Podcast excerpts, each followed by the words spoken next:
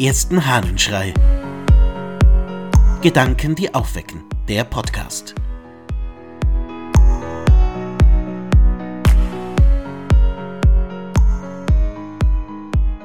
Es bleibt nichts hängen. Aus einem Brief des Basilius von Caesarea.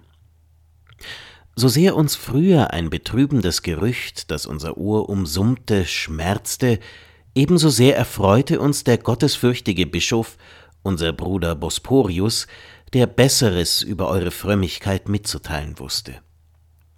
Er erzählte nämlich mit Gottes Gnade, alle jene Schwatzereien seien Erfindungen von Leuten, die mit der wirklichen Lage der Dinge bei euch nicht vertraut wären.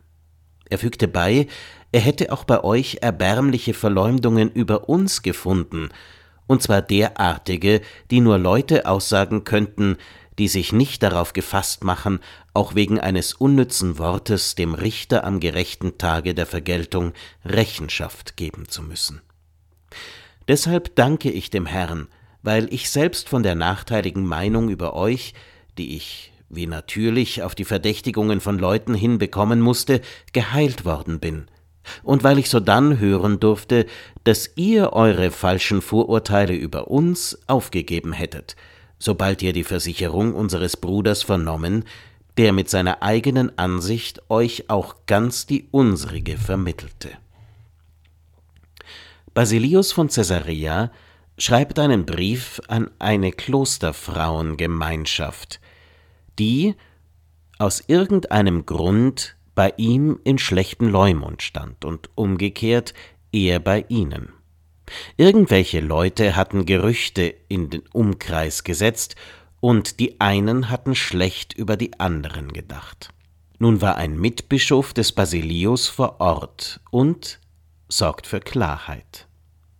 Das Interessante an diesem Brief finde ich, dass auf beiden Seiten von 0 auf 100 alles geändert wird. Die Vorurteile, das, was da behauptet wurde, wird als unzutreffend entlarvt und auf beiden Seiten lässt man komplett all das fallen, was behauptet wurde. Man hat das Richtige gehört. Und der alte Spruch, es bleibt immer etwas hängen, gilt eben nicht. Es ist klar, dass das, was da behauptet wurde, falsch ist und deshalb gilt es auch nicht mehr. Basilius ist hier ein hervorragendes Vorbild, wie ich finde. Denn so oft wird irgendetwas klargestellt und trotzdem bleibt der Zweifel. Trotzdem heißt es, na ja, wird schon was dran gewesen sein. Trotzdem wird behauptet, der eine oder andere wird schon recht gehabt haben, von nix kommt nix und so weiter und so fort. Aber tatsächlich ist das Ehrlichste und das Richtigste und das Wahrste zu sagen, die Sache hat sich erledigt, es gilt nicht. Punkt.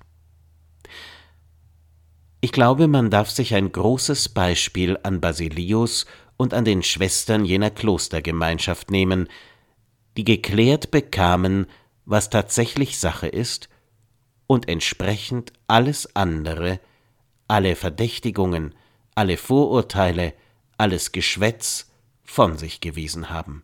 Jetzt gilt nur noch, was wahr ist. Wir brauchen eine solche Art und Weise, mit Vorurteilen und Ähnlichem umzugehen, mit der Wahrheit, mit dem, was tatsächlich stimmt, und nicht ein ständiges Na ja, vielleicht stimmt ja doch etwas, vielleicht sollte man da so denken und so. Nein.